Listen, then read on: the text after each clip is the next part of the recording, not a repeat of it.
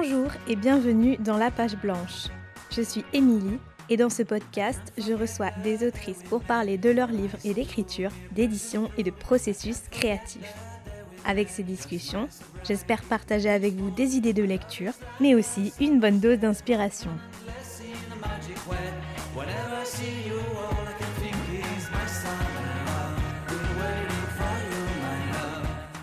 Pour ouvrir cette nouvelle saison de La Page Blanche, qui fait aujourd'hui sa cinquième rentrée littéraire, je suis très très heureuse de recevoir Morgane Haas au micro de La Page Blanche. Ensemble, on discute de son premier roman, L'autre part, qui vient tout juste de paraître aux éditions Plomb. Un livre qui nous embarque à Tanger, des années 50 à nos jours, à travers une histoire de filiation qui très vite se mêle aux histoires des nombreuses femmes qui peuplent le récit. Car le livre offre une voix à toutes celles qui, quelle que soit l'époque ou leur milieu, sont partis à la conquête de leur liberté. Dans cet épisode, on parle donc de la mémoire des lieux et de contes orientaux, d'amour manqué, de toutes les versions possibles d'une même histoire et de toutes ces autres parts de nous-mêmes qu'on perd ou qu'on cherche à retrouver. Morgane revient aussi sur sa trajectoire d'autrice, sur les ombres et les difficultés croisées sur cette route sinueuse de l'édition, mais avec toujours en ligne de mire l'amour fou de l'écriture. J'espère de tout cœur que cet épisode vous plaira. Je n'en dis pas plus et je laisse tout de suite place à ma discussion avec Morgane Az. Bonjour Morgane. Bonjour Émilie. Merci beaucoup d'avoir accepté cette invitation dans la page blanche. Je suis très très très heureuse euh, de te recevoir aujourd'hui pour euh, ouvrir la saison du podcast et pour euh, parler de ton premier roman, L'autre part, qui vient tout juste de sortir chez Plomb. Merci beaucoup de me recevoir aujourd'hui. Euh, comme tu le sais, j'écoute euh, la page blanche euh, depuis le début, donc c'est vraiment un honneur pour moi d'être ici aujourd'hui. Eh ben, pour moi aussi, c'est un, très très grand plaisir parce que je te suis sur Instagram aussi depuis, bah, depuis le début. Donc c'est un vrai bonheur de pouvoir enfin parler de ce livre depuis le temps que je l'attendais. Donc merci à toi.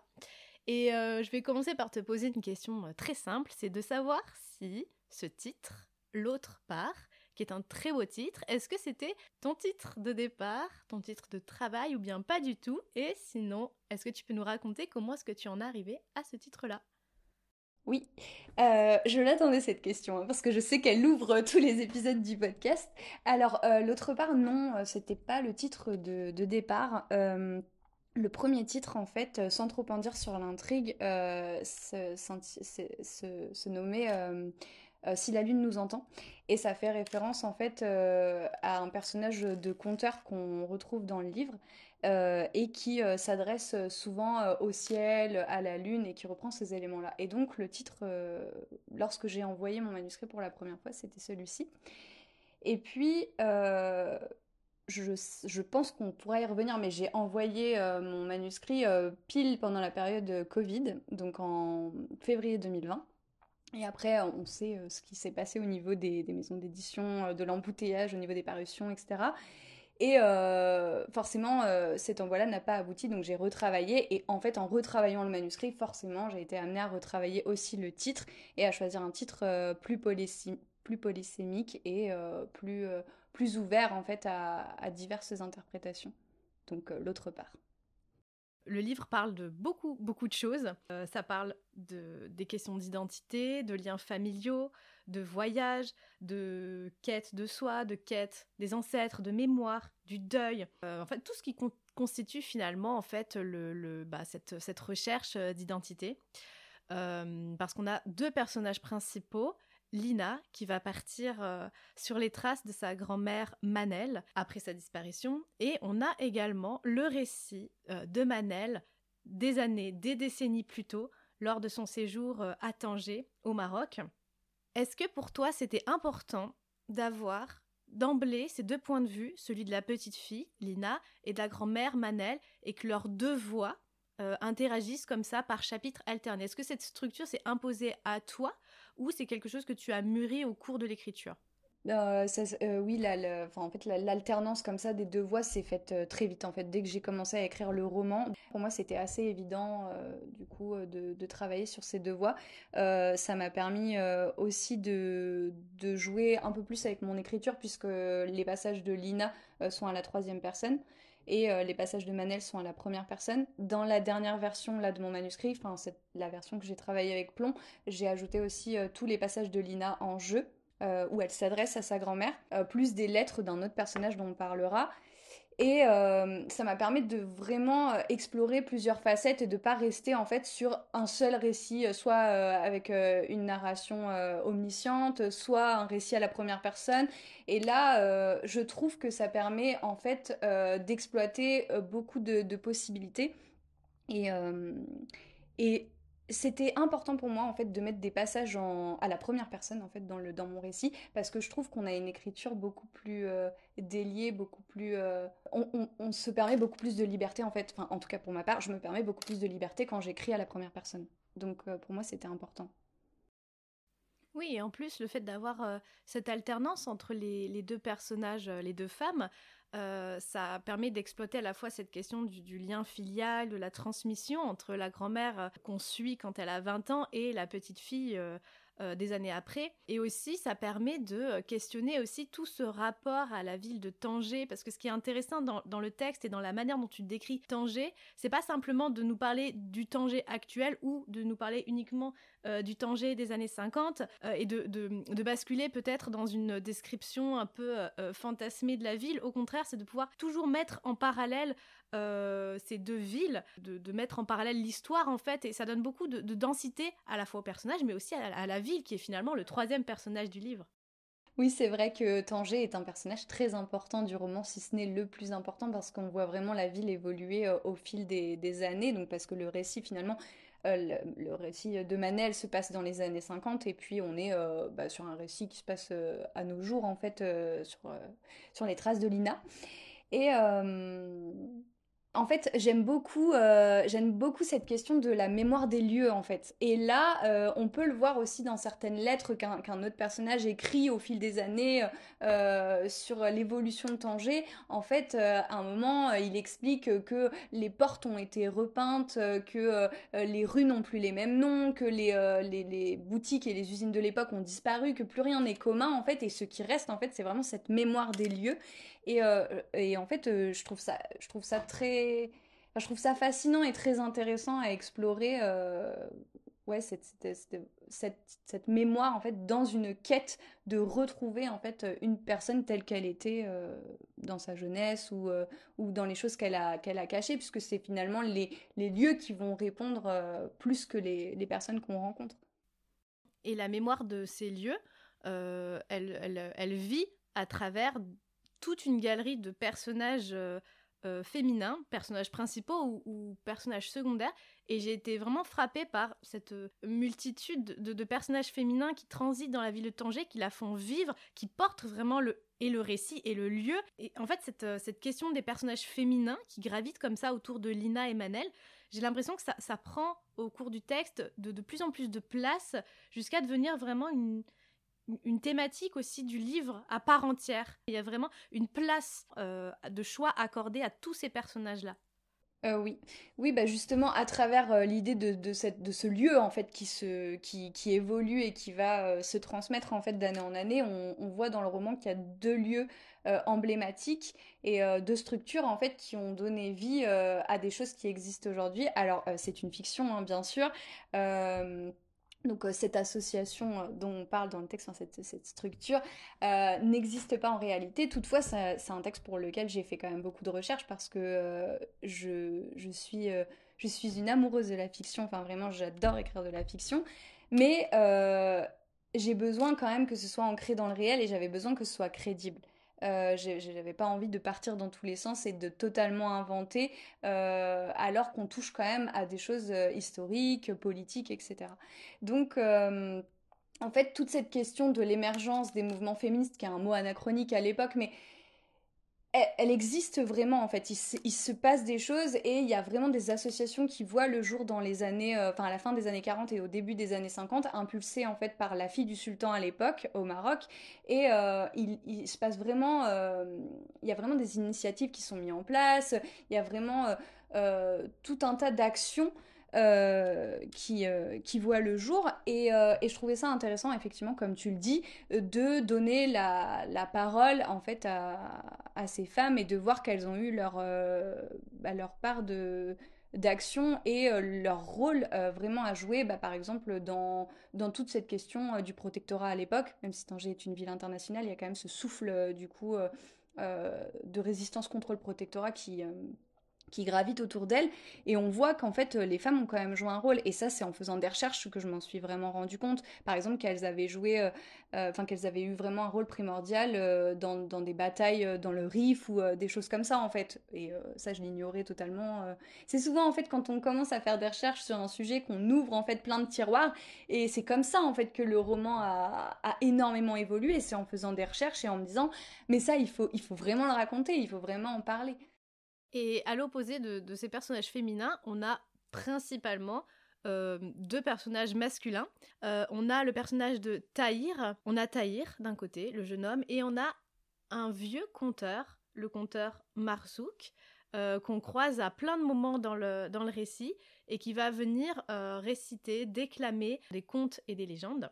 Euh, quelle place, toi, tu leur fais à ces deux personnages-là? Euh, Comment tu les as imaginés, construits et voulus Parce que je trouve qu'ils sont... Justement, ils détonnent un petit peu dans ce, dans ce paysage féminin et en même temps, ils sont extrêmement bien ancrés aussi dans, dans le récit. Euh, alors, pour la petite, euh, pour la petite confidence, euh, le personnage du vieux Marzouk, c'est vraiment un de mes personnages préférés. j'ai, je me suis inspirée pour écrire les histoires qu'il raconte de légendes et de et d'histoires qui font partie du, du folklore marocain, du patrimoine du pays. mais pas seulement, j'en ai inventé aussi énormément. Et j'avais envie, en fait, de, que ces contes en fait euh, participent aussi à toute cette construction autour euh, de la voix des femmes, puisque ce ne sont que des femmes euh, qui ont pour que des contes pardon qui ont pour héroïne des femmes. Et, et du coup, en fait, ce personnage-là, s'il est devenu ce qu'il était, il, il est aussi devenu à travers le personnage de sa mère dont on parle et qui a un nom très important aussi dans le récit qui va donner son nom à quelque chose. Euh, et en fait, euh, ce personnage-là, je l'aime vraiment beaucoup parce que ça permettait d'apporter un, un, autre souffle en fait euh, et une, bah, comme je le disais, j'aime énormément la fiction et de rendre en fait un certain hommage à la fiction et et au conte et à la tradition orale et à toutes ces choses qui ont, enfin moi, qui ont énormément compté pour moi quand j'étais enfant. J'adorais lire des contes. Ça s'est imposé comme étant un homme euh, et faire un peu contrepoint avec tout ce mouvement des femmes. Mais en fait, ces femmes-là récupèrent les contes pour créer leur propre direction et pour euh, du coup pour euh, pour enfin voilà pour ne pas trop je vais pas trop en dire mais trop en dire mais elles s'en, elles s'en servent énormément euh, elles aussi. Et le personnage de Tahir, euh, c'est seulement dans cette version-là apparaître, enfin euh, celle qui, qui, qui paraît, qui paraît là à la rentrée littéraire, que le personnage de Tahir a pris un peu plus de, d'envergure et d'ampleur, puisque c'est mon éditrice en fait qui m'a dit qu'il manquait quelque chose à ce personnage, qu'on avait envie d'en savoir plus en fait. Et elle m'a fait elle m'a fait ajouter en fait euh, les lettres de Tahir qui gravitent tout au long du récit. Et ça participe à ce que tu disais tout à l'heure, euh, à cette mémoire des lieux, puisque lui en fait il reste à Tanger quand même pendant pas mal d'années. Après il part à Silla qui est une ville à côté de Tanger, et, euh, et ça permet en fait lui d'être le lien entre le Tanger de 1953 et le Tanger tel qu'il est à nos jours, puisque c'est lui en fait qui parle de toutes ces évolutions là. Et euh, s'il existe ce personnage de Tahir, c'est quand même qu'à la base, j'avais envie de raconter en fait l'histoire euh, d'un premier amour, de première fois, euh, qui nous colle vraiment à la peau. Enfin, moi, c'est un topos que j'adore en, littérature et sur lequel j'aime vraiment écrire. C'est ces amours manqués, en fait, qui sont, qui sont, en fait, parfois nos plus grands amours, en fait. Et parce que il y a tout ce champ des possibles et on se dit euh, voilà tout ce qu'on aurait pu être et voilà la part justement de nous qu'on a peut-être laissé derrière. et qu'on peut peut-être réécrire à travers nos histoires et nos récits de fiction. Et ça me permet de rebondir sur ce que tu as dit par rapport au, au conte que j'ai trouvé absolument merveilleux quand tu dis que les femmes se réapproprient les histoires. Euh, ça me fait penser qu'à un moment dans le texte, le personnage euh, de Nour, euh, qui est donc un, personnage féminin très important dans, le récit, dit à Manel, qui lui demande si les histoires du vieux Marzouk sont fidèles aux histoires originelles. Nour lui répond Est-ce qu'il y a des histoires originelles? Et j'ai beaucoup aimé cette idée que les contes, les récits, les histoires ne sont que des réécritures perpétuelles euh, des réinterprétations, des, réappropriations.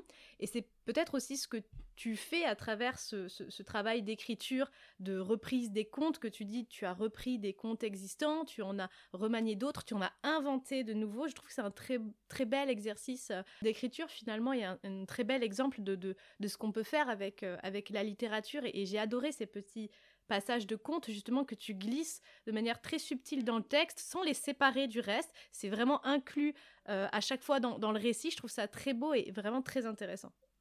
Merci beaucoup. Euh, oui, en fait, euh, c'est vrai que, que ça m'intéressait de, bah, de, rendre cet hommage, comme on, comme on l'a dit précédemment, au conte.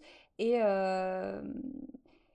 et pour moi, c'était c'était primordial que ça fasse partie intégrante du récit et que ce soit pas. Euh, en fait, ce qui était vraiment intéressant, euh, c'était d'expliquer, oui, qu'on pouvait tout euh, réinventer, que de toute façon tout n'était que réécriture, qu'il n'y avait rien de fixe en fait.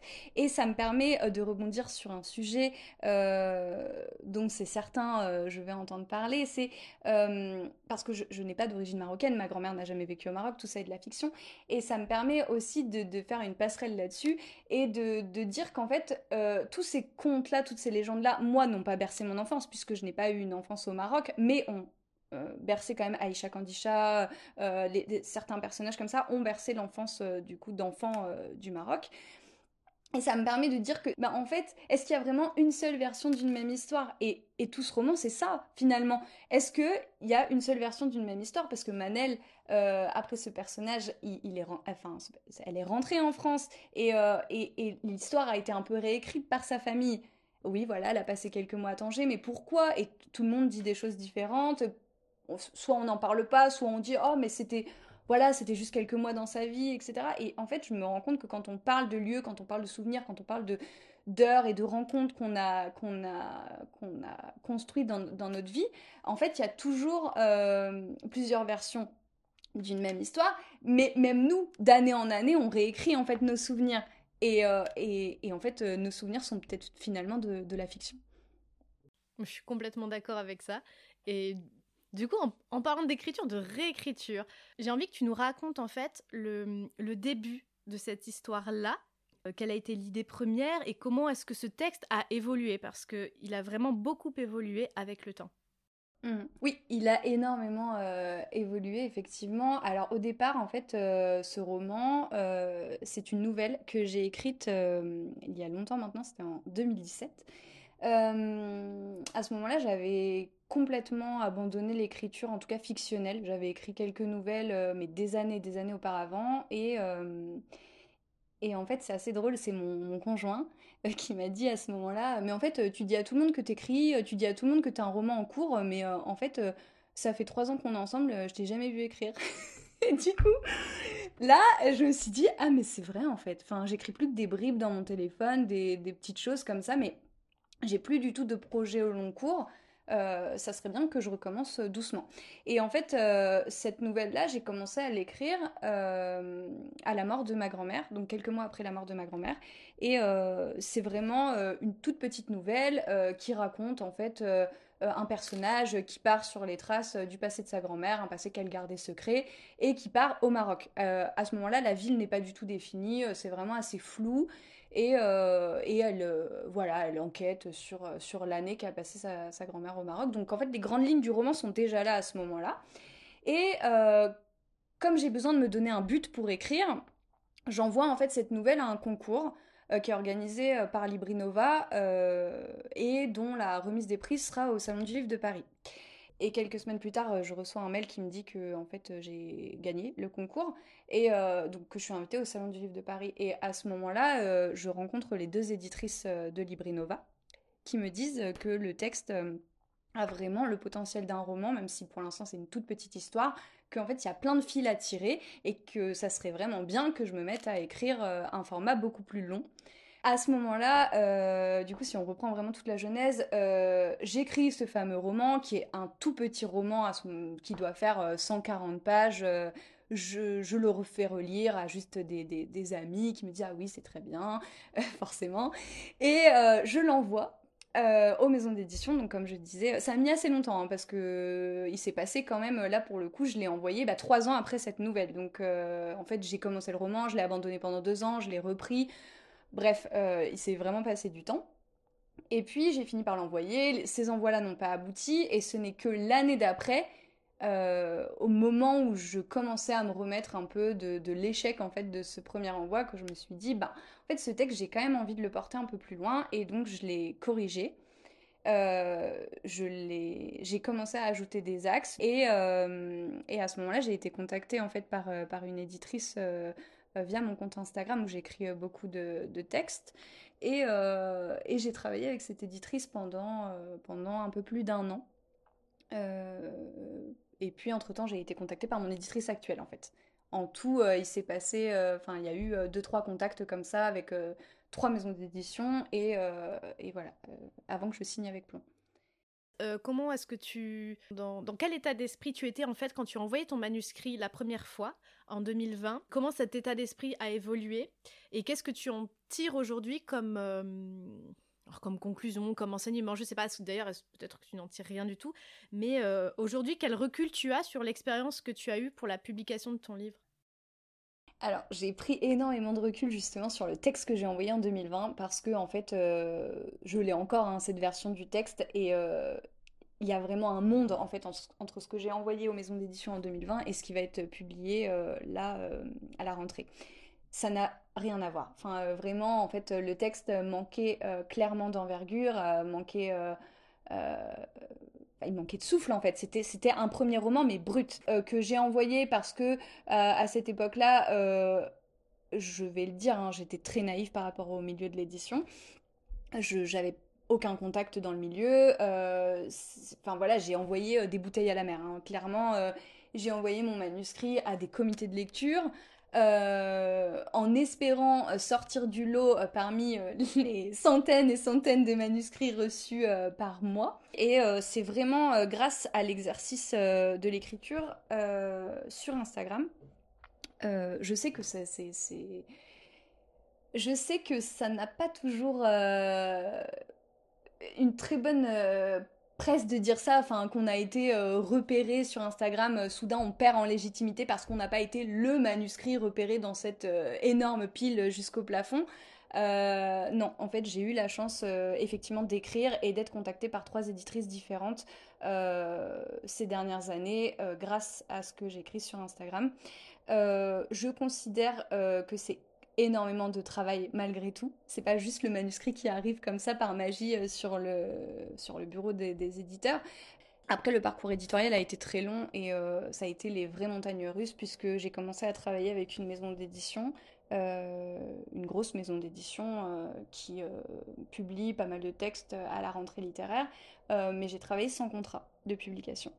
j'ai réécrit mon texte trois fois en tout, euh, quand je dis réécrire, euh, c'est-à-dire qu'entre la première et la deuxième version, euh, ça n'a rien à voir. C'était vraiment une réécriture totale. J'ai pas, j'ai même pas bricolé mon texte ou je, suis vraiment repartie à zéro. Pour moi, c'était primordial en fait. Je me suis dit là, je commence quelque chose de nouveau. J'arrivais pas en fait à réinsérer des passages, retravailler mes phrases, etc. Je me suis dit je recommence tout.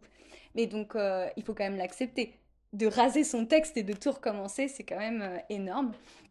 Et puis de la deuxième à troisième version, ça a plus été un travail euh, du coup euh, de, refonte, euh, de d'axes à développer, de thèmes, etc. Et, Et puis entre-temps, j'ai été contactée par mon éditrice actuelle. Et comme le travail s'enlisait un peu euh, avec euh, cette première maison d'édition et que je n'avais toujours pas de contrat, j'ai donné la chance à cette euh, éditrice aussi, en prévenant bien sûr la première personne avec laquelle je travaillais, puisqu'il faut quand même être très transparent. Hein. On ne va pas envoyer des manuscrits comme ça partout sans, tenir au courant les gens avec qui on, travaille. Donc, et puis, et puis c'est finalement avec Plomb que j'ai signé l'année dernière. Et là encore, euh, le travail éditorial n'était pas terminé. On m'a pas dit euh, bravo, vous avez écrit un super texte, euh, dans un mois il est publié. Parce que moi, naïvement, je pensais ça. Hein. Je pensais qu'on envoyait son livre et que trois mois plus tard, il était en librairie, bam, magie, c'est fini, on corrige juste les fautes d'orthographe. Et puis, j'ai corrigé mes épreuves à deux jours d'accoucher. Donc, c'était vraiment une course contre la montre, hein, très clairement publié à la rentrée littéraire, c'était magique. Hein. Quand on me l'a annoncé, euh, j'étais hyper contente. Mais par contre, je savais effectivement qu'en ayant un terme de grossesse au 30 avril et euh, en ayant un texte qui partait en impression au mois de mai, il allait avoir une imbrication des deux choses qui allait faire exploser mon cerveau. et voilà. Et le livre est né. Et le bébé aussi. Très important, mais c'est hyper intéressant de voir aussi comment euh, euh, la création peut être, euh, comment dire, à la fois mise en difficulté par des situations, que ce soit un peu un parcours du combattant au niveau éditorial et aussi bah, les aléas du quotidien, de la vie, mener une grossesse par exemple, qui n'est quand même pas rien, mais de voir qu'en fait cette création, elle peut être aussi soutenu par toutes ces choses-là, en fait, et que finalement, c'est ce parcours euh, pas toujours facile dans l'édition euh, qui, bah, qui a permis au texte d'être ce qu'il est maintenant. Et, euh, de la même façon, le fait d'avoir ce, compte à rebours un petit peu jusqu'au bout, t'a sûrement permis bah, de, de, voilà, de, de, dépasser une certaine limite que tu aurais peut-être pas eu avant. Moi, je crois beaucoup à, à, cette idée de la, la, contrainte qui, qui peut être une forme d'empêchement, mais aussi une aide précieuse pour écrire. Bah, c'est certain de toute façon que la naissance, pardon, la naissance de mon bébé à venir a complètement euh, décuplé euh, mes forces et, euh, et en fait c'est marrant parce que on saura jamais, mais mon bébé en fait est né après terme, après euh, vraiment des mois de contraction. et je me dirais toujours qu'en fait elle m'a laissé terminer le texte. Et, euh, en fait deux jours avant euh, de partir à la maternité, même la veille en fait, la veille, mon éditrice m'a dit bravo, tu peux être fière de toi, maintenant c'est bon, tu peux accoucher. en rigolant, mais et, en fait bah oui, c'est vrai. Le lendemain en fait j'étais à la maternité et puis Brune est née 24 heures plus tard. Et, euh, et en fait, j'étais dans un état euh, second et j'étais vraiment dans un état de fatigue parce que je passais des nuits blanches à travailler sur mon texte, parce qu'en plus je faisais énormément d'insomnie à quelques jours d'accoucher et j'étais dans un état ouais vraiment euh, un état second mais à la fois suspendu et magique en fait de, de, créer ces deux choses là en même temps qui sont vraiment deux projets Enfin, je pense que ça, ne m'arrivera plus jamais. Forcément, un premier enfant plus un premier roman en même temps, voilà. Mais c'était vraiment... Euh, enfin, le, le, destin n'aurait jamais pu imbriquer ces deux choses-là de la plus belle façon, même si ça n'a pas toujours été facile. C'est pas... Euh, voilà, c'est important aussi de, parler de ces choses-là dans le podcast, de parler d'un long parcours éditorial, de parler de beaucoup de travail et de parler euh, aussi de ces phases de découragement. Euh, bien sûr, j'étais dans un état de second en avril, euh, il y a eu énormément de forces décuplées, il y a eu aussi énormément de larmes, j'étais très fatiguée, donc voilà. Eh ben, c'est intéressant ce que tu dis parce que donc là on a un, dénouement très heureux et, tant mieux et, c'est ça qui est beau aussi dans, ces récits-là. Euh, mais moi, ça quand, je t'écoute, je me pose vraiment une question euh, qui est de euh, savoir comment est-ce que, du fait d'avoir mis du temps à écrire ce texte, d'avoir mis du temps à le publier, d'avoir d'être passé comme ça par différentes phases émotionnelles très fortes, ça me fait me poser la question de l'endurance en écriture, qui est une vraie question. C'est-à-dire que on, pense souvent que écrire un livre, ça va prendre trois mois, six mois, aller un an peut-être on se rend pas forcément compte que c'est beaucoup plus long que ça, sans parler en plus du travail éditorial. Et donc se pose cette question de l'endurance. Comment euh, être endurant dans l'écriture? Comment garder en fait ce, truc de continuer envers et contre tout, même quand ça fait un an, même quand ça fait deux ans, et qu'il faut continuer, comment est-ce que toi, tu, envisages ce rapport à ta propre endurance vis-à-vis de ce texte? Parce que ça t'aura quand même pris un certain temps. Mais c'est vrai quand on est... Enfin, en fait, je, quand je m'écoute raconter, enfin, quand je m'entends raconter le parcours éditorial, je me dis mais euh, pourquoi t'as pas abandonné à un moment? En fait, le résultat est là. Voilà pourquoi j'ai pas abandonné, parce que euh, finalement, la, vie, en quelque sorte, me donne raison sur autant de, sacrifices et de travail. Mais c'est vrai que plusieurs fois, euh, je me suis dit euh, bon je vais arrêter en fait ça sert à rien euh, je, voilà je vais continuer d'écrire pour moi mais je vais arrêter de vouloir à tout prix être être publié de vouloir être lu et j'ai eu aussi des phases où je sentais que ce n'était pas bon pour moi en fait d'attendre cette validation parce que c'est aussi j'étais aussi dans cette recherche de légitimité qu'on me dise oui tu as le droit d'écrire oui tu écris suffisamment bien pour avoir le droit d'écrire, alors que c'est pas du tout quelque chose que je prône pour les autres. Et euh, moi, dans la vie, je, suis prof de français, et euh, c'est pas du tout ce que je dis à mes élèves. Je leur dis, vous pouvez euh, tous écrire. Enfin, je pense que c'est exactement ce que tu dis à tes participants d'ateliers d'écriture. Voilà, tout le monde peut écrire. Et, et, je prône une vraie liberté là-dessus, mais je suis beaucoup plus dure envers moi-même, forcément. Et donc, moi, dans mon processus d'écriture, j'avais besoin d'avoir cette validation-là. Euh, ce qui est très étrange, c'est qu'au moment où j'ai signé mon contrat, j'avais l'impression, euh, ça y est, que je me sentais enfin légitime, etc. Là, euh, très clairement, au moment de la parution, je suis plutôt en train de me dire comment défendre ce texte, c'est très dur, mais peut-être que en fait je ne vois rien en écriture, c'est affreux, etc. Enfin, je pense que toutes les autrices qui publient leur premier roman, et même ceux d'après, passent par cette phase absolument horrible de doute où on se dit mais ça se trouve j'ai fait n'importe quoi, c'est affreux. Euh, d'autant plus que, comme tu le dis, c'est un temps très long. Et c'est difficile en fait de faire le lien entre la personne qu'on était et le texte qu'on a voulu écrire il y a plusieurs années et le texte qu'on doit défendre aujourd'hui.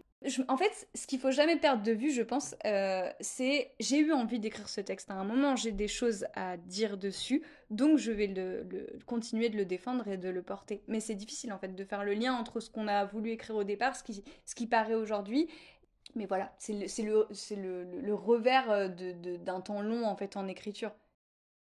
Et qu'est-ce qui t'a fait ne jamais abandonner alors que techniquement tu as dû avoir mille raisons et mille occasions euh, d'abandonner au cours de, de, ces dernières années? Moi je trouve ça toujours assez impressionnant, c'est cette, cette ténacité qu'on peut avoir dans l'écriture quand on est en plus en train d'écrire un premier roman. Bah, en fait, j'ai vraiment eu des moments euh, où, comme je te le disais, je me suis dit j'arrête. Euh, vraiment, et en fait, je suis une personne qui, euh, généralement, quand elle rencontre un obstacle ou un échec, descend très très bas et me dit j'arrête tout, c'est fini, je veux plus jamais, je veux plus jamais me confronter à cette difficulté-là. Et en fait, peut-être que la chance que j'ai eue dans mon parcours, enfin la chance et le et, le revers de la chance, c'est que j'ai connu un échec euh, vraiment euh, énorme euh, dans mes études il y a quelques années. j'ai loupé en fait les concours des écoles de journalisme, l'école de journalisme de Lille que je visais. En fait, je suis arrivée dans les dix premiers sur 1000 aux écrits. Et puis les compteurs ont été remis à zéro pour l'oral et j'ai loupé l'accès à l'école à une place. donc donc j'étais septième sur liste d'attente et la liste s'est arrêtée à 6 à l'issue de l'oral. Et en fait, quand la secrétaire de l'école m'a appelée, m'a dit bah, euh, Je suis désolée, ça, ne, s'est jamais produit. En fait, euh, les, listes d'attente sont toujours remontées entre 10 et 15. Euh, je, ne comprends pas parce qu'elle m'avait assuré que ça allait aller avec toutes les autres écoles, que ça allait bouger et que voilà. Et elle m'a appelée et elle m'a dit ça. Et je me suis écroulée parce que à ce moment-là, j'avais l'impression que c'était le rêve de ma vie. Et j'avais énormément travaillé déjà à cette époque. Euh, et, j'avais un fort sentiment d'injustice. En étant si bien classée aux écrits, euh, c'était vraiment, euh, j'avais vraiment un, je trouvais ça profondément injuste en fait. Et, et en fait, finalement, là, je fais un métier que j'aime passionnément. et jamais je serais devenue prof euh, si euh, j'avais réussi ces concours. Jamais je n'aurais repris mes études, enfin jamais j'aurais arrêté le journalisme en fait pour retourner dans des études de littérature. Et finalement, jamais je n'aurais fait de recherche en littérature, jamais je serais allée vivre en Turquie pour mes études, euh, jamais j'aurais rencontré tous ces textes à cette époque, et, jamais je, je, ne ferais le métier qui me rend si vivante et qui me fait autant vibrer.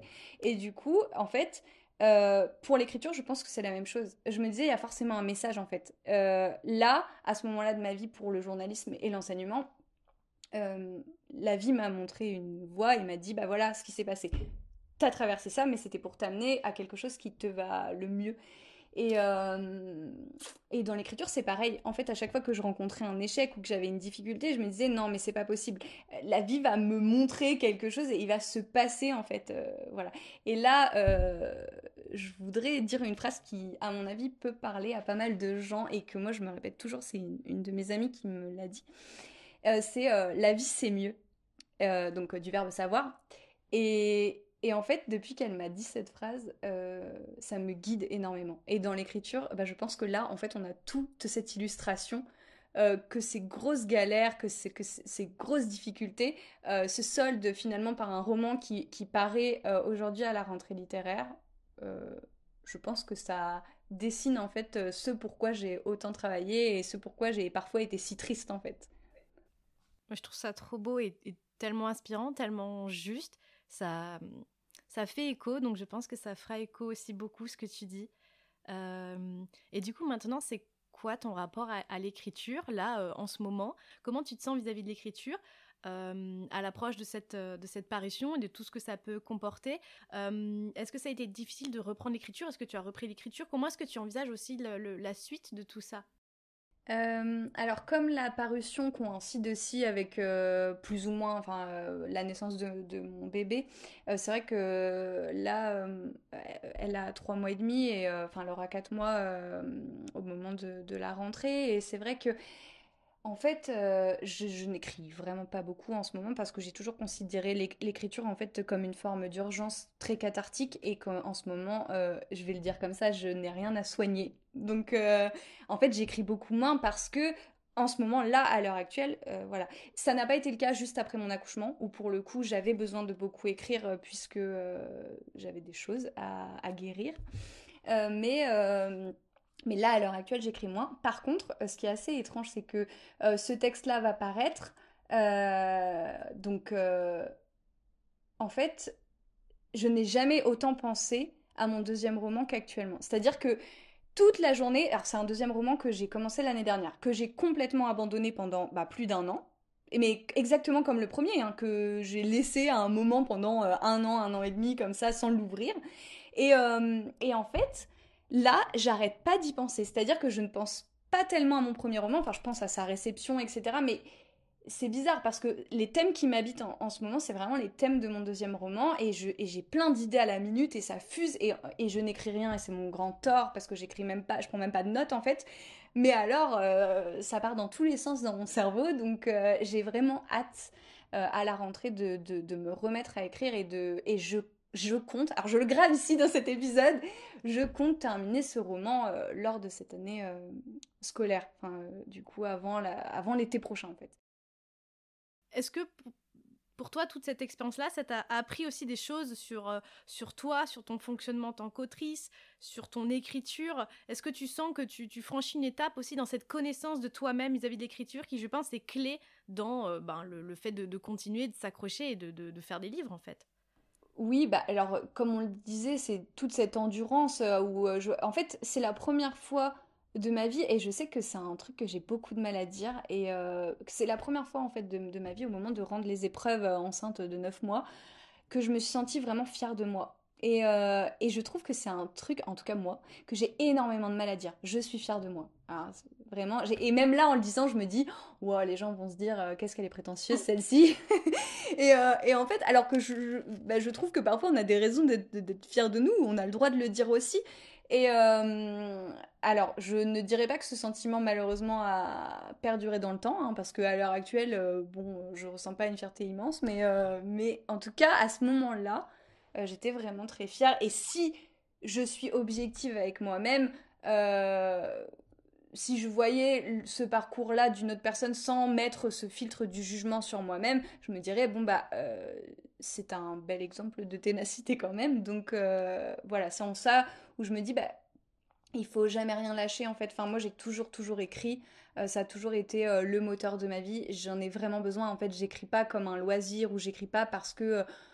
Enfin, en fait, je peux pas dire que j'aime écrire. C'est c'est Enfin, c'est largement au-delà et je pense que ça tu comprends, c'est que c'est vital. C'est-à-dire que quand il m'arrive quelque chose que je n'arrive pas à résoudre, j'écris.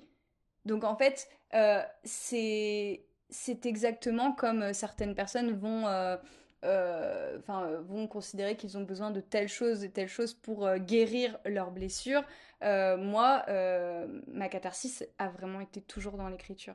Et, et donc, à partir de là, à partir du moment où tu sais que tu vas toujours écrire et que tu comprends que non, tu ne le fais pas pour les autres et que bah oui, peut-être qu'en fait, là, ce texte-là, tu vois, peut-être que finalement, il n'aura pas l'accueil que j'espère, peut-être que certaines personnes ne, vont pas l'aimer, mais ça va pas m'empêcher d'écrire un deuxième roman, en fait. Parce que j'en ai besoin et parce que j'ai des choses à, dire, d'abord pour moi, et que j'espère, du coup, qu'ils pourront résonner toute cette ténacité, je pense que c'est vraiment important et c'est ce que j'essaie d'expliquer quand on dit euh, en ce moment, il y a des, gens et ils le disent vraiment par bienveillance qui me disent oh, T'as vraiment énormément de chance. Ben oui, c'est vrai. Il y a eu de la chance dans cette histoire, mais pas que. J'en arrive déjà malheureusement à ma dernière question. C'est de savoir s'il t'arrive euh, d'être confronté à la page blanche, s'il t'est déjà arrivé d'être confronté à la page blanche, que ce soit euh, quand tu te lances euh, dans une session d'écriture ou au long cours pendant des mois et des mois où il n'y a plus rien, la panne totale. Est-ce que ça t'est déjà arrivé ou pas? Euh, Oui, parce qu'en fait, comme je te le disais, pour moi l'écriture c'est vraiment une urgence. Et en fait, si je ressens pas cette urgence au fond de moi, si j'ai pas cette ce besoin de, de, sortir des choses, de les crier, de les, enfin, de les coucher sur le papier, ça ne va pas prendre. En fait, il y a eu des périodes dans ma vie où euh, c'est étrange de dire ça, mais j'étais beaucoup trop heureuse pour écrire en fait. Et euh, oui, oui. mais c'est vrai, c'est vrai. En fait, le, en fait, les... je pense que les plus beaux textes que j'ai écrits et les textes dont je suis la plus fière sont des textes que j'ai écrits dans un état de, enfin quand j'étais désespérée en fait, enfin vraiment des textes de désespoir parce qu'en fait ça sort euh, et, là on a vraiment l'impression que pour le coup si on n'écrit pas euh, on va imploser en fait.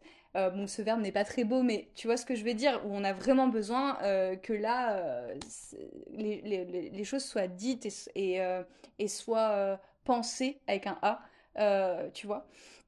Donc en fait quand c'est comme ça, je n'écris pas vraiment mais j'écris dans ma tête en fait comme je te disais, les idées euh, fusent, j'ai énormément de, de... Enfin, mon roman, euh, mon deuxième roman, là, il est en train clairement de s'écrire dans ma tête et je sens que c'est en train de s'accumuler, en fait, et que le moment où je vais me mettre derrière mon ordinateur et je vais commencer à écrire, là, pour le coup, ça va vraiment... Euh, ça va fuser. Je, me souviens que l'année dernière, justement, j'avais écrit un texte là-dessus sur l'idée de on écrit toujours avant de commencer à écrire, en fait enfin moi en tout cas ça m'est jamais arrivé de me poser devant mon ordinateur et euh, ou, sur mon téléphone parce que j'écris aussi beaucoup sur mon téléphone euh, et de me dire euh, allez bon voilà je vais écrire là-dessus.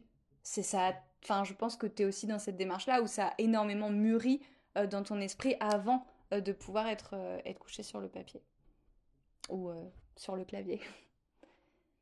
Eh ben merci beaucoup Morgane. Merci pour cet échange passionnant. Je conseille un milliard de fois à tout le monde de lire L'autre pas, qui est un fabuleux roman, un fabuleux premier roman avec une écriture magnifique. Je vais pas parler de ton écriture, mais elle est absolument magnifique. Et, voilà, je suis très heureuse de t'avoir reçu dans le podcast. Donc merci infiniment, Morgane. Merci beaucoup pour l'invitation et euh, c'était vraiment très très enrichissant même pour moi, hein, vraiment de, revenir sur tout ce parcours euh, au long cours.